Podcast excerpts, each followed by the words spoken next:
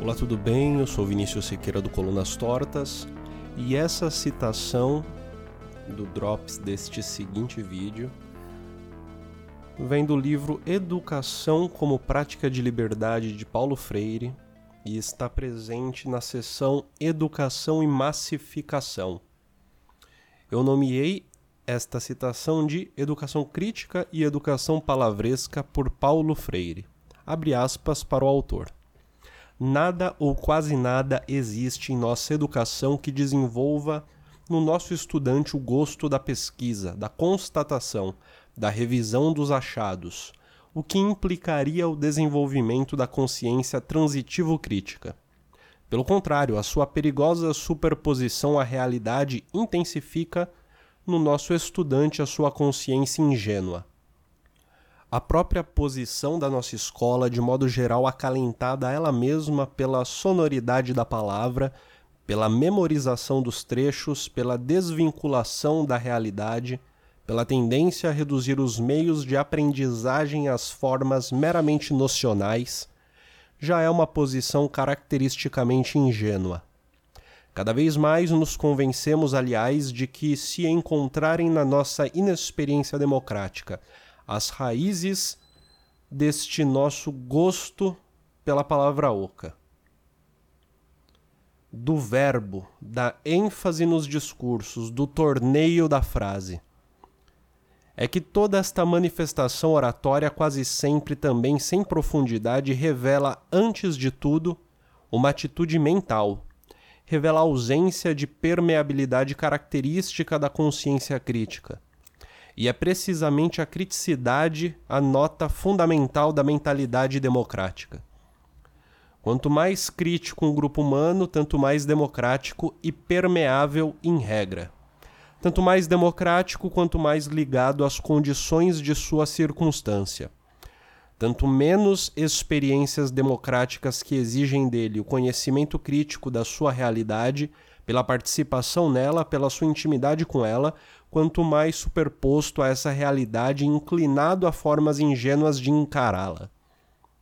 As formas ingênuas de percebê-la, a formas verbosas de representá-la. Quanto menos criticidade em nós, tanto mais ingenuamente tratamos os problemas e discutimos superficialmente os assuntos. Esta nos parecia uma das grandes características de nossa educação há de vir enfatizando cada vez mais em nós posições ingênuas, que nos deixam sempre na periferia de tudo que tratamos, pouco ou quase nada que nos leve a posições mais indagadoras, mais inquietas, mais criadoras. Tudo ou quase tudo nos levando desgraçadamente, pelo contrário, à passividade, ao conhecimento memorizado apenas, que, não exigindo de nós elaboração ou relaboração, nos deixa em posição de inautêntica sabedoria.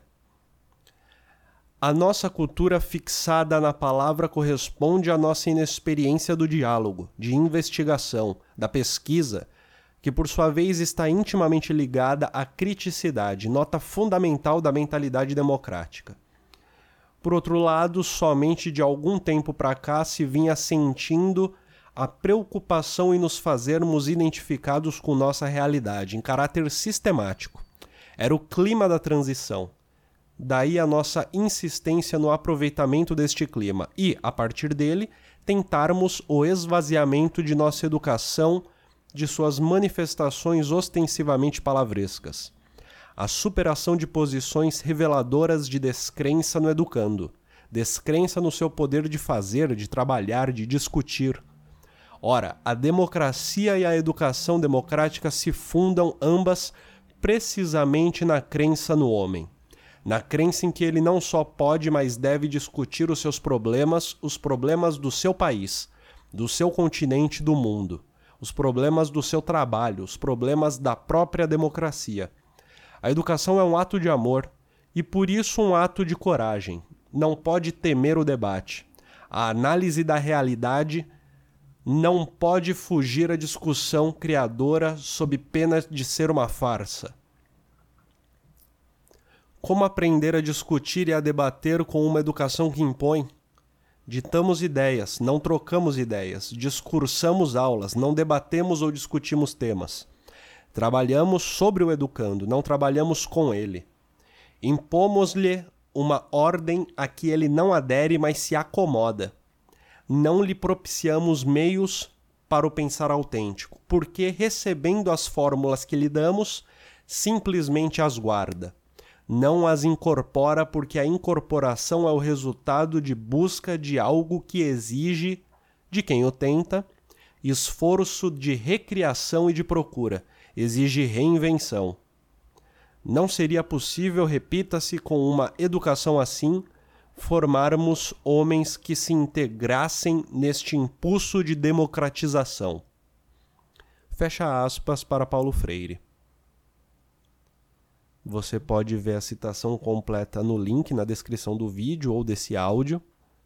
Inscreva-se no canal, inscreva-se no podcast e até a próxima. Muito obrigado.